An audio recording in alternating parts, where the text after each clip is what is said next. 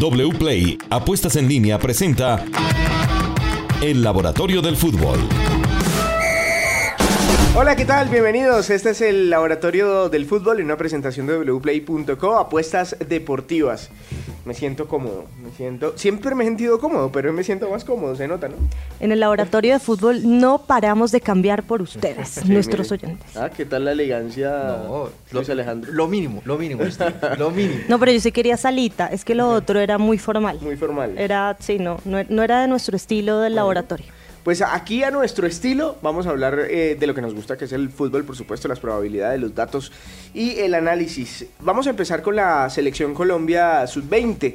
Estamos a- apenas a unos días nada más de que inicie nuestro mundial, y digo nuestro mundial porque ahí estamos, es nuestra presencia en ese mundial de Argentina, accidentalmente pues terminó siendo en Argentina, eso le puede convenir a Colombia. Eh, hay jugadores que vienen en un muy buen momento y otros que no tanto.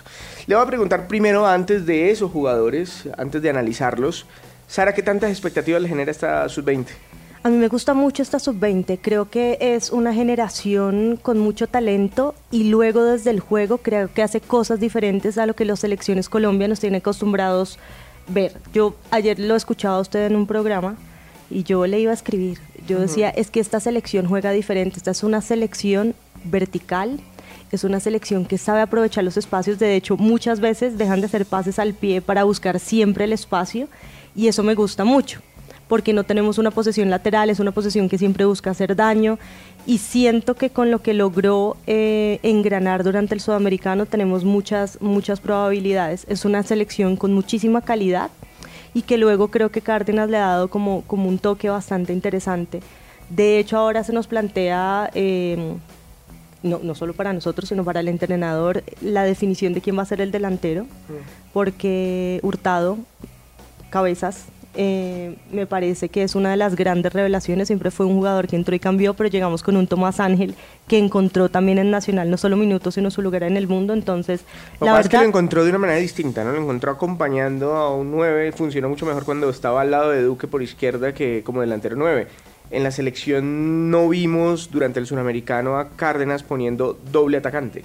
Sí, pero yo creo que es una es que más que el doble atacante desde un 4-4-2 o como se estaría planteado, yo creo que es un jugador que le puede dar posibilidades. O sea, yo de hecho le tengo un 11 que si quieren eh, un 11 probable para que con base en ese Vale. eh, nos traigan los datos el laboratorio del fútbol.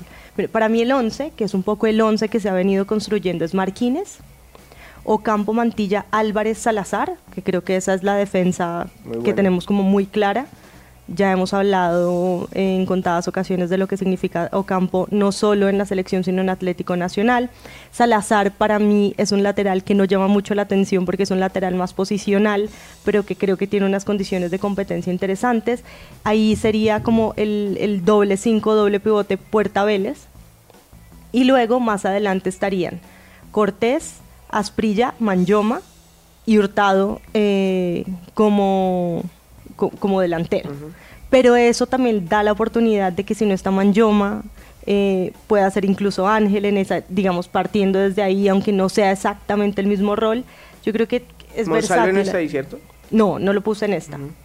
Eh, Ahora, pero pero hay muchísimas variantes, exactamente, tenemos muchísimas variantes, porque lo de Monsalve también eh, para la segunda fase del sudamericano fue muy En el interesante. Medellín lo está haciendo muy bien. Y a mí me gustó una definición que le escuchaba a Tiago Aristi, nuestro colega, y es que Monsalve es ese tipo de jugador que siempre que agarra la pelota parece que van a pasar cosas, pero muchos de esta selección son así, son jugadores todos con muchísimo criterio eh, y calidad a la hora de, yo creo que de querer intervenir en, en, eh, en ser influyentes en los partidos. Entonces, pero ya nos dirán los datos. A ver, que ¿qué tan cerca está ese 11 de Sara de los jugadores que llegan bien y de los que hoy se pueden discutir? Pues Steven, de los que dijo Sara, digamos que solo hay tres jugadores de esos que llegan sin minutos. El A ver. arquero, Luis Marquínez, que no ha jugado desde el sudamericano en competencia Pero profesional. ¿qué arquero de los convocados está con Juan Diego? Castillo, del Fortaleza. Jugó 11 partidos eh, en, en la segunda división. No se, no se vio muy bien en los amistosos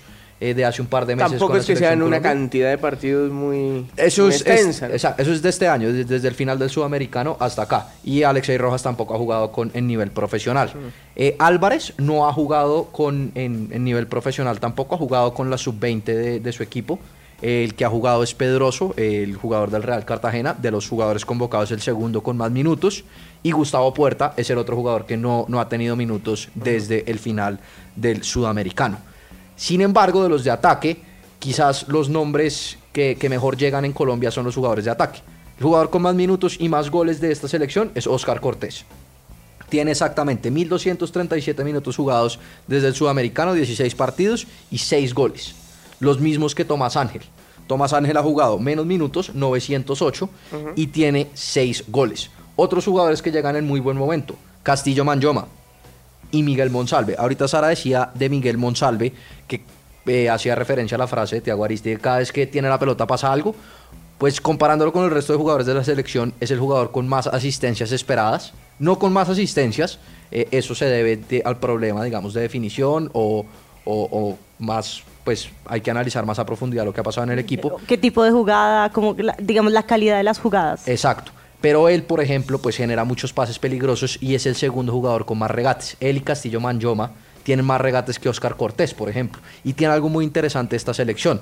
Tanto Monsalve, Cortés, Manyoma, Tomás Ángel son jugadores que al mirar la posición y mirar el mapa de calor no tienen una posición 100% definida en la zona de ataque, sino que se mueven mucho por el frente de ataque. Ninguno se queda pegado por banda, ninguno se queda por, el centro si no son capaces y lo demostraron el sudamericano Castillo y Cortés, eh, incluso pues cuando estaba Luna, que rotaban mucho esas tres posiciones y lo hacen también en sus clubes. Ahorita hacía referencia a usted, Steven, a Tomás Ángel.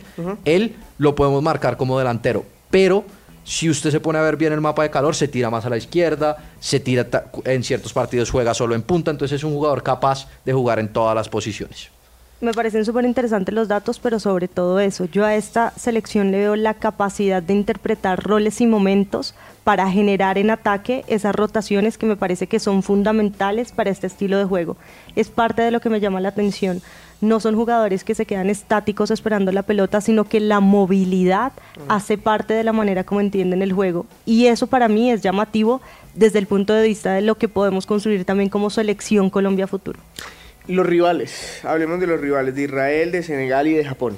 Pues Steven, Israel fue subcampeón del Europeo Sub-20. Mucho se ha hablado, digamos, del formato de clasificación quizás de este Mundial Sub-20 que le quita un poquito de, prestigio. Eh, le ganó Israel a Austria, a Hungría, a Turquía y a Escocia para clasificar. El único partido, perdió dos partidos contra Inglaterra. Eh, es un equipo que tiende a darle la pelota al rival. Eh, tiene un bloque bajo y pues eso vamos a ver si le puede beneficiar a Colombia. Por el que, otro- que nos den la pelota creo que nos beneficia. Sí, lo que pasa es que cuando usted em, plantea equipos con bloque bajo, siempre el reto va a ser encontrar los espacios que, que- que parece Pero hay, así. hay el desequilibrio en Colombia para encontrarlo, ¿o ¿no? Sí, tenemos jugadores que encaran muy bien, hablábamos de los mano a manos, o sea, hay- a mí esta selección me encanta en, en muchos aspectos, yo no sé si estoy como sobredimensionando, pero creo que la capacidad individual y colectiva puede hacer lograr eso. Igual le vimos aquí, yo creo que el sudamericano también le hizo superar momentos difíciles de competencia, que es importante, sobre todo ahora que pensábamos en Marquínez, estaba, se, se me pasó, eh, puede que no tenga minutos, él tuvo que pasar una situación muy difícil en competencia, que fue cuando se empezó a dudar, tiene que seguir Marquínez siendo el titular de la selección, y eso es fundamental a la hora de entender cómo estos jugadores tienen que sobreponerse en un nivel de mundial en donde hay otras, digamos, eh, características o, u otros niveles de competencia que tienen que tener en cuenta a la hora de resolver. Pues, Steven, sigamos si quiere con el siguiente real, que es Senegal, que fue campeón de, de la Copa Africana de Naciones Sub-20, eh, torneo que tenía tres grupos de cuatro, clasificaban muchos a la siguiente ronda, pero igual fue el campeón. Este es un equipo que, a diferencia de Israel, tiende a ir mucho al ataque. Es el equipo, fue el equipo de este europeo con más presión en campo rival y con más recuperaciones eh, en campo rival. Y son muy fuertes en la pelota parada. Eh, el goleador, digamos, el jugador más importante de este equipo es el goleador Pape Demba Diop, que juega en Bélgica.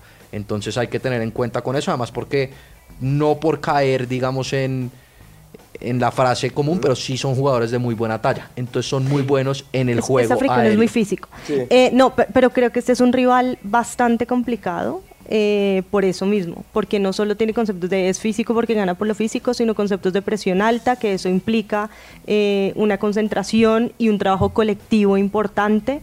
Eh, creo que es el rival, no sé, el más difícil, aunque lo que va a tener esta selección es que adaptarse o sea, un poco ayer lo explicaba Guardiola ayer en rueda de prensa y es, obviamente todos los partidos se plantean tratando de solidificar una idea, un concepto que yo tengo, pero sí entendiendo cuáles son los puntos claves y débiles del rival. E- Esto pues es como, como un lugar común, pero sí es importante tenerlo en cuenta en la planificación. Bueno, interesante. Vamos a tener un rival que se nos va a meter atrás supuestamente, otro que va a atacar mucho, ¿no? Hasta aquí. Y el o que último... va a intentar recuperar la pelota, o sea, no- que no dejar generar Sí. ese inicio de juego. El, el último es Japón. Steven, que Muy rápido. No, el, no, no. El otro concepto generalizado de Sí, los frase japoneses. hecha. No podemos decir, no podemos decir eso porque al revés, es un equipo que le gusta tener la posesión. En el, en el torneo asiático de clasificación hicieron 22 goles en su fase de grupos en tres partidos, perdieron la semifinal ante Irak, pero es un equipo ofensivo que le gusta tener la posesión y la gran mayoría de jugadores son de la liga japonesa, están desarrollando jugadores, algo que también pasa en Israel, solamente dos jugadores en el fútbol extranjero en ese torneo tenía tenía Japón y Israel tenía solamente dos jugadores también en el fútbol, tres, perdón, en el fútbol extranjero. Entonces son, son países que están desarrollando internamente esas capacidades futbolísticas y vamos a ver pues cómo, cómo, cómo lo pueden enfrentar. La gran generación histórica de Israel en fútbol de mayores fue esa que justo se enfrenta a la selección Colombia eh, en el repechaje del Mundial del 90. Así como para nosotros la selección del 94 y esa del 90 marcó como una época, todos los jugadores que, eran, que son históricos y que representaron un Estuvieron momento súper clave son de esa selección de Israel. Eh, y a nivel de selecciones, pues bueno, es digamos que es muy relativo hablar de jugadores en el exterior, porque tal como en Colombia, pues muchos de ellos aún están en el torneo local. De hecho, se espera que después de los mundiales, pues es una gran vitrina de venta de jugadores. Eh, pero me parece súper interesante lo que se ha analizado. Y también me llama la atención de Japón, que ya lo habíamos hablado cuando hablábamos de Japón de mayores, que son equipos que les gusta hoy en día proponer efusivamente elaborando. O sea, que ha cambiado un poco No, esta... Obviamente, van, van a seguir siendo muy- veloces porque el biotipo y la genética... Defensivamente también han, han evolucionado muchísimo. Era muy difícil llegarle a este Japón que vimos en el Mundial de Qatar. Sí, sí, yo, yo creo que un poco, digamos que todos esos conceptos sí, sí hay una base de biotipo y una base genética, pero eh, hoy en día el fútbol de élite pues ha incorporado conceptos que son globales. Incluso además, eh, pues el fútbol asiático está Japón, que, que tienen un biotipo específico, pero también juegan contra equipos del Medio Oriente, que tienen otro biotipo. Entonces están enfrentando también a, a otro tipo de niveles y llegan a estos campeonatos, pues también conociendo como otro tipo de... Pues acá Japón, por ejemplo, perdió contra Irak, que es un tipo bio- un biotipo genético diferente al, al- al japonés. Bueno, vamos a cerrar y esperando por supuesto que nos vaya muy bien, les iremos contando aquí sobre el rendimiento de la selección Colombia Sub-20, pero para quedarnos en Colombia, pero en nuestro fútbol, en nuestra liga, vamos a hablar de las posibilidades de los equipos de los que todos hablan. De Águilas, por ejemplo, que sigue siendo un equipo muy atractivo. De Millonarios, que hoy, por ejemplo, hemos visto una publicación de la Federación Internacional de Historia y Estadística que dice que es el mejor equipo colombiano del último año. Eh, no me sorprende, pues, porque ha estado ahí en la, en la punta durante todo el año. Y también hablamos de América de Cali y Atlético Nacional, que tienen su propio capítulo en este campeonato. ¿Cuál llega con menos y con más posibilidades? Pues Steven, en el fútbol existe el tema de la suerte también, ¿no? Y al tener un grupo... eh, No, no, no, no, pero, pero, pero ¿cómo? Pero ¿cómo el señor de los datos nos No, va a hablar de la suerte? Pero les voy a explicar, les voy a explicar. No tenemos el sorteo todavía. Entonces depende, yo no le puedo decir antes de que sea el sorteo qué equipo tiene más probabilidades de quedar campeón. Ah, más Vale, bien que necesitas saber los rivales para poder Claro, que se concreten así, ¿no? exacto. Eh, exacto. Porque, bien, lo dijo, bien lo dijo el, profes- el maestro Tavares en una rueda de prensa en el Mundial del 2014 en la que yo estuve, dijo, la suerte no se entrena, entonces ¿para qué preocuparse por ella? Mm, es cierto. Ahora, eh, como le pasó a- al Inter y al Milan, tuvieron un camino un poquito más eh, liviano que el del City y del Madrid para llegar hasta la final. O sea, podría... Pero eso es el juego, eso hace Sí, parte sí, del sí, juego, claro, porque es que las, las reglas están desde antes. Sin embargo, Steven, si nos ponemos a mirar Ajá. como del rendimiento de estos equipos a lo largo del campeonato, quizás son los cuatro equipos con mejor rendimiento. Vamos a tocar tres puntos claves de cada uno y por qué podrían ser favoritos al título entonces. Pues si quieren Empecemos con Millonarios. Datos, datos, Le empiezo datos. con Millonarios. No pierde como local, muy fuerte como local y ha tenido más remates y goles esperados que todos sus rivales jugando como local. Muy fuerte como local y, Muy además, ofensivo como local. y además tiene algo que no ha tenido en los torneos pasados y es que ha sido muy efectivo. Ha marcado 30 goles de 23 goles esperados. Ha marcado 7 goles más de los esperados. Ningún otro equipo de la liga tiene 3 goles más de los esperados. Siguiente dato. Entonces, pues, Nacional, eh, Millonarios, perdón, muy bien. El problema es que Oscar Cortés era muy importante para este En el equipo. capítulo anterior ya habíamos hablado de la influencia de Cortés Sí, en este Oscar Millonarios. El, el jugador más importante del ataque de Millonarios. Ahora, Era así de yo creo que excluyendo el peso que recae en una figura como la de Cortés, que está comprobado su influencia en los datos del equipo, eh, un- uno de los... Ustedes están haciendo caras aquí mientras yo hablo y me desconcentro. Lo de Beckham, de- Beckham Beckham David David. Castro me, pare- me ha parecido interesante desde el punto de vista de las condiciones. Uno no puede pretender que él ya tome decisiones como las toma Cortés, porque justamente la evolución, eh, los minutos en cancha, la competencia le ha permitido Cortés eso. llevaba año y medio. Pero creo que esto le puede permitir, o sea, un poco la carga ofensiva y cómo se interrelacionan Cataño, McAllister eh, y Leo Castro, que es un jugador que yo voy a insistir, que por más de que sea 9-9, es un jugador muy explosivo, Mm. que cuando sale es un jugador que atrae, es un jugador que puede generar diferentes cosas. Creo que ahí va a estar un poco la clave. Y, y creo que las condiciones de, de Castro, Beckham David, están como, como comprobadas. O sea, lo hemos visto en lo que, en lo que le hemos visto en cancha n- sin que sea evidentemente Oscar Cortés, que tiene un montón de registros diferentes en conducción y todo lo que ya hemos dicho. Eh, millonarios para mí, eh, y me gusta muchísimo que, que- por- porque he escuchado la narrativa de la presión y cómo le juega la presión a Millonarios, afortunadamente eso no lo no, no se interpreta en los datos, por lo menos no en este punto. Eh, yo creo que hay que superar esa narrativa para mí, y, y creo que en general, y esto lo he discutido con amigos sobre qué significa la presión, es que en general lo que tiene que considerarse la presión es un derecho adquirido. A mí me cae la presión porque me lo he ganado, porque soy lo suficientemente bueno. Y siento que Millonarios en este torneo, más allá de la presión, lo que tiene es argumentos en cuanto a la evolución de su proceso y los retos que tuvo que superar eh, Alberto Gamero, que no es solo Cortés, porque tuvo que superar la ausencia de Gómez y su- tuvo que superar la ausencia de Ruiz y una manera de jugar que también ha ido evolucionando, porque es un equipo que ya no presiona de la misma manera, lo hace más inteligente, es un equipo que hace transiciones, eso también lo- me parece que es inteligente dentro de lo que puede hacer. Entonces, por eso, por todo eso es que creo, más los datos que son eh, indiscutibles, que vemos en Millonarios, pues un candidato al título. Total. Muy robusto. Pues, muy- muy claro. lleno de argumentos eh, millonarios para ser campeón. Y Me debe dos, ¿no? Le debo, le debo de Nacional, que es el De equipo. millonarios. ¿Le debo dos datos de Millonarios? Sí, señor. Ah, pues claro que sí. Le digo que defensivamente, además, Sí. es el tercer equipo con menos remates en contra y el segundo que menos entradas al área permite. Vale. Entonces, defensivamente ha estado muy bien. Mire, con esos dos datos me voy al laboratorio de- del laboratorio del fútbol a wplay.co porque tenemos apuestas alrededor del equipo de Alberto Gamero. ¿Cómo podemos apostar y qué podemos ganar? Eh, hola Steven, Sara, Hola, Lucho. Bueno, eh, es importante, vamos a divertirnos, vamos a apostar. Y Millonarios, recordemos que la próxima semana tiene torneo internacional, Copa Sudamericana, ya que ustedes están hablando del equipo de Alberto Gamero. Es primero el grupo F con siete puntos, luego de dos partidos ganados y uno empatado. Enfrenta a Peñarol, que es último en este grupo y apenas tiene cero unidades. En el Campín lo va a recibir por la cuarta jornada de la Copa Libertadores en fase de grupos. Y Millonarios es el favorito para apostar en wplay.co, que tiene una, eh, una cuota de 1.50 veces lo apostado. Si le apostamos 100 mil pesos al equipo embajador, nos podemos llevar 150 mil pesos apostando en wplay.co. Peñarol si tiene una cuota más alta, 6.50 veces lo apostado. Los mismos 100 mil, nos podemos llevar 650 mil pesos apostando en la casa de apuestas con más power wplay.co. Esto en Copa Sudamericana, que por supuesto a- podemos apostar desde ya para eh, a favor o en contra del equipo embajador. Gracias, Jonathan. Volvemos con usted en un segundito. Hablemos de Atlético Nacional. Ahora sí de Nacional. Ahora sí, porque sabemos que en este campeonato lo importante es llegar en un buen momento de forma. Y si Cierto. miramos los últimos ocho partidos, Nacional ha sido el mejor equipo del fútbol colombiano. Es el que más puntos tiene, más puntos ha conseguido. ¿Pero solo en los puntos o hay algo más? No, también eh, en su juego. En ninguno de estos ocho partidos ha tenido menos goles esperados que su rival.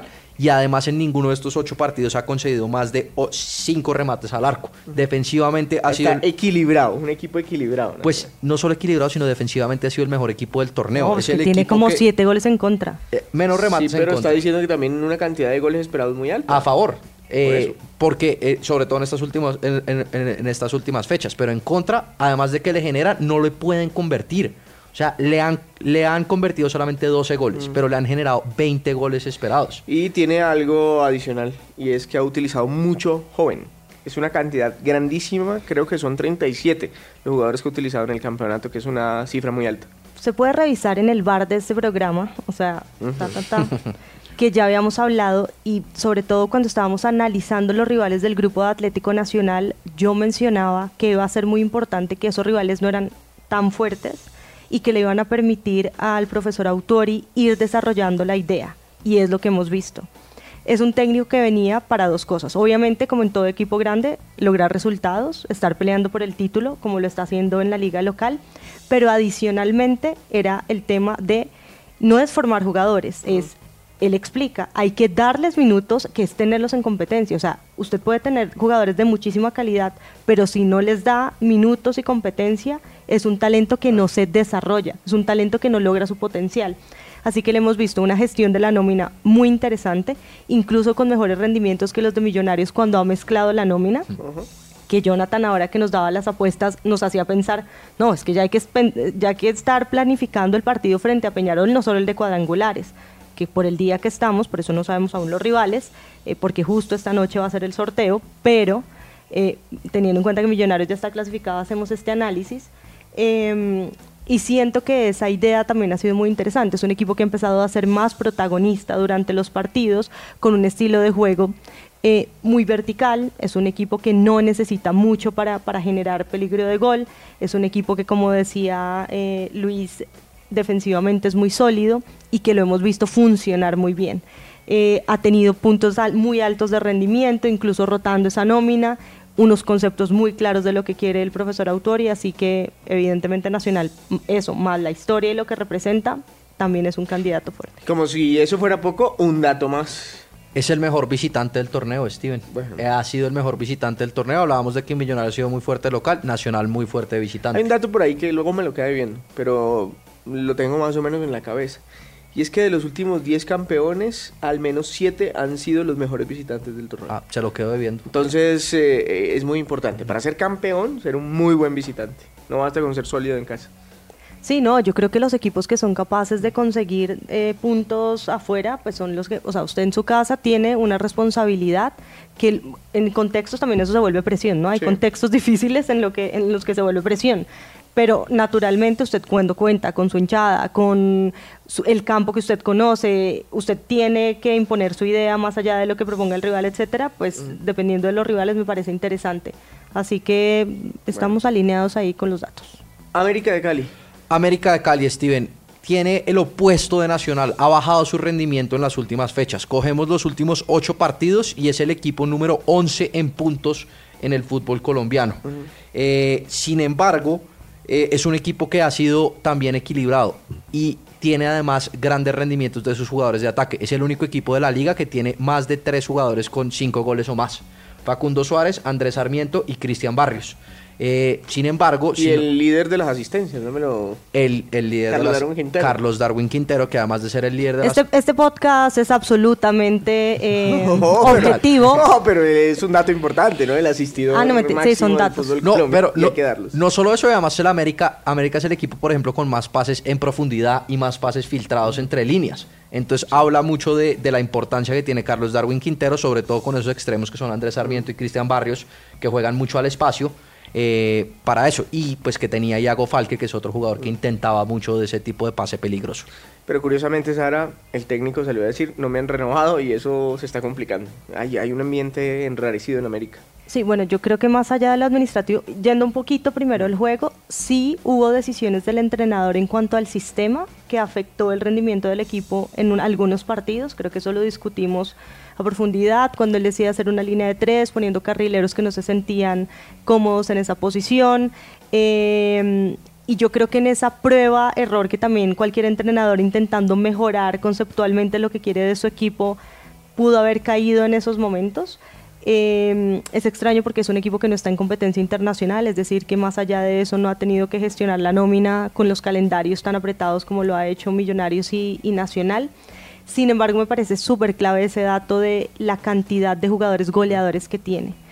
Porque, y esto yo, digamos, no es mío, se lo he escuchado muchísimo a Juan Carlos Osorio, es al final cuando uno habla del volumen ofensivo de un equipo, tiene que encontrar las soluciones y las herramientas para que no sea una sola persona. Obviamente, si usted tiene un 9 con muy buenos registros, eso va a estar muy bien. Y entonces ustedes me van a decir, entonces jalan, no, no, por supuesto que sí. Pero eh, en general, cuando usted tiene diferentes opciones de, llegar a gol y de generar eh, buenas oportunidades, opciones de calidad para diferentes tipos de jugadores, estamos hablando de, de un ataque bastante interesante. Eso nos gusta a todos. Creo que la salida de Iago Falque, que además eh, nos ha demostrado que fue una muy buena contratación, y si no estoy mal es de Juan Carlos Osorio, que lo he mencionado. Creo que lo trajo Juan Carlos Osorio cuando estaba al frente de, de América. Mm, no estoy tan seguro. Pero bueno, eh, ahí nos queda para revisarlo en el bar y, y en el próximo lo, lo revisamos. Eh, un jugador de unas altísimas condiciones que es extraño, de hecho, que esté en la Liga Colombiana desde mi punto de vista es otra de esas grandes contrataciones que desafortunadamente pues ya queda fuera de este torneo por, por la lesión en el partido Sí. frente a Nacional. Y esperemos, esperemos que se resuelva el tema de- del entrenador. Creo que ha sabido darle Sí, bueno, una- ah, bueno, sobre eso me parece. idea al equipo. Sí, me parece además que es un entrenador serio. serio, con una muy buena hoja de vida, que ha puesto a jugar al América, digamos, siendo protagonista, eh, que logró eh, darle los minutos en los momentos que necesitaba, por ejemplo, un jugador como Carlos Darwin Quintero, que si bien es un jugador de altísima calidad, pues venía con unos temas que necesitaba adaptarse físicamente, lo que ha logrado con Adrián Ramos, incluso sentar a Adrián Ramos en partidos importantes, toda esa gestión de la nómina me parece que ha sido interesante por parte de Guimaraes. Y, y elevado el rendimiento, por ejemplo, de jugadores como Edwin Velasco, como Cristian Barrios, que como Andrés llegaron, Sarmiento. que llegaron con alguna duda de su previa participación Exacto. en otro club. Vamos a hablar de Águilas, eh, un dato contundente de por qué Águilas podría ser el campeón de Colombia. Pues Águilas ha sido muy regular a lo largo del torneo, Steven. Ha estado entre los ocho en todo el campeonato. Es el tercer mejor local, es el tercer mejor visitante. eh, y además es el equipo con más posesión y con más presión en campo rival. Tiene una idea de juego muy definida. Sin embargo, tiene un problema Águilas. ¿Cuál? Y lo que decía Sara ahorita de, de depender de un goleador. Marco Pérez tiene 11 goles. Ningún otro jugador del equipo tiene más de 4 goles. Eh, entonces dependen un poquito de, lo que haga Marco Pérez en zona ofensiva. Hemos hablado bastante de Águilas, pero yo creo que, que al final pues eh, ha demostrado que con una nómina que a pesar de que tiene un once bueno, ¿cierto? No es una gran nómina, no tiene la gran plantilla y tiene una idea de juego muy clara, eh, Sara. Sí, yo creo que es indudable que hay que hablar de Lucas González. Lucas González como el ideólogo de lo que representa este equipo, aunque había cosas construidas incluso de lo que Por había Leonel. dejado Leonel Claro. Álvarez, porque Leonel Álvarez ya había clasificado, había logrado 32 puntos, que de hecho en esta oportunidad se supera ese, ese récord. Eh, en la clasificación, así que había algo construido y de hecho pues la llegada de un técnico como Leonel Álvarez le aporta por supuesto una institución del fútbol colombiano pero sí, Lucas González yo creo que con, con mucho conocimiento, con una metodología muy clara y una idea, logró en un equipo sin la presión que tienen los grandes, que eso también hay que tenerlo en cuenta, eh, poder mejorar muchos jugadores. Y yo creo que eso es lo que hay que sobre todo evaluar. Es un equipo que colectivamente, tal como dice Luis, eh, ha sido muy consistente a partir de esa idea y él ha logrado dejar muy claro esos conceptos a lo largo del torneo. Eh, entonces sí, yo creo que Lucas González se lleva mucho de la responsabilidad. Evidentemente son los jugadores los que han interpretado muy bien y sobre todo que cuando uno habla, y esto también se lo valoro mucho a técnicos como Lucas González, en cuanto a, digamos, a esta precisión conceptual que él tiene a la hora de analizar el juego, que haya logrado bajarlo de una manera clara y sencilla a los jugadores e incluso en las ruedas de prensa y que estemos conversando de fútbol, me parece muy importante. Ese es un aporte gigante. Yo creo que él va ya está generando un movimiento en el ecosistema del fútbol, una discusión eh, con los técnicos de más experiencia, así que pues este Águilas ojalá pueda eh, sellar sin duda, o sea, aquí hablando efectivamente. Sí, porque Leonel quedó muy cerquita de la final hmm. y, bueno, esta es la segunda apuesta ya con una buena campaña también. Eh, pero, pero me parece interesantísimo lo de Marco, o sea, más allá de eso es lo que estábamos diciendo, de hecho, qué día... Mateo Puerta también es otro Kevin Castaño, Jesús Rivas, Jason Quiñones. de hecho, de mm, hecho... Puntos pues, muy altos individualmente. A, Lucas González hay que... Esa llegada de Kevin Castaño a la selección tiene mm. que ver mucho con y él de hecho ha leído muy bien que Kevin Castaño es un jugador que le gusta jugar de cinco solo, no le gusta jugar acompañado, que eso hay que tenerlo en cuenta también a la hora de ponerlo en selección Colombia. Eh, y, Lucas González no tiene problema de decir en que Kevin Castaño es el mejor medio centro, con un, de, no solo del país, sino con un potencial de llegar a Europa muy grande. Y creo que eso también es importante para el fútbol colombiano, lo que él, ha venido a aportar. usted sabe que yo tengo un poquito de problemas como cuando eh, lo que yo he llamado que la revolución de Pep se volvió un dogma eh, y que hay muchas maneras de jugar, o sea, no hay una sola, no hay una sola forma, pero creo que está bien que una institución, un club, empiece a tener una identidad de juego y que a partir de ahí se pueda construir. Ahora, es uno de los técnicos que está cotizado y que... No creo que vaya a seguir. Y que entiendo debe tener mil ofertas en este momento. Luis, eh, vamos a develar, que Luis es hincha de Santa Fe, me estaba comentando eh, que a él le gustaría que Lucas González llegara, por ejemplo, a un equipo como Santa. Ah, que, que, lo que decía Sara, que proyecten eh, ideas, ideologías de juego, sistemas de juego eh, a largo plazo, no solo acá en Águilas lo está haciendo, pero pues que queden mm. implementadas esas, esas que esos se estilos. Vea trabajo y que los técnicos, sobre todo cuando vayan a una conferencia de prensa, puedan hablar del trabajo reflejado en el campo. Por ejemplo, en, este nuevo, en este nuevo proyecto Huila, Lucas González podría eh, encajar muy bien. El, el tema, están relacionando bastante con eso. Claro, el tema es que Willa le va a tardar mm. tiempo más además en esta posición en la que está en la tabla, o sea, del posible descenso y demás, eh, a la hora de, empezar a dar resultados y él ya logró ese paso de ya estoy dando resultados en un equipo en primera división y demás. Eh, pero pues tiene que ver mucho con esa misma escuela y lógica que ha manejado Independiente del Valle, muy vinculado a, digamos, a esa a esa escuela Barcelona, Masía, etcétera. Muy bien. Wplay.co en el laboratorio del fútbol siempre trae unas cuotas increíbles para que ustedes, para que nosotros ganemos mucho dinero apostando y divirtiéndonos. Jonathan. Eh, así como usted lo dice, Steven, hablamos de, la, de torneos internacionales también. Atlético Nacional, por la fase 4 de, la, de esta fase de grupos, va a visitar a Melgar en territorio peruano. La cuota está en muy pareja en wplay.co entre Atlético Nacional y el equipo de Melgar, 2.65 para cada equipo. Así que está muy pareja. En teoría el favorito sería Melgar, que es el equipo local, que en las probabilidades en wplay.co está mm, inclinado hacia el equipo peruano que tiene el 36%. Nacional tiene el 35% de probabilidad de ganar este partido y el empate el 29%. Estos dos equipos ya se enfrentaron en una oportunidad en esta fase de grupos en el estadio Atanasio Girardot, donde la victoria fue del equipo verdolaga y ganó 3 por 1 aquí en esa oportunidad. Ahora va en condición de visitante y la cuota en wplay.co está muy pareja. Si le apostamos a cualquiera de los dos equipos 100 mil pesos, nos podemos ganar 265 mil pesos apostando en la casa de apuestas con más power wplay.co. Nacional es líder con 7 unidades y el equipo de Melgar apenas tiene una, un punto en el cuarto lugar en este grupo H de la Copa Libertadores. En una semana estaremos de vuelta en el laboratorio del fútbol para seguir hablando del fútbol colombiano, de la selección Colombia, viene el Mundial Femenino, tenemos un montón de temas para ustedes aquí con todo este gran equipo. Muchas gracias.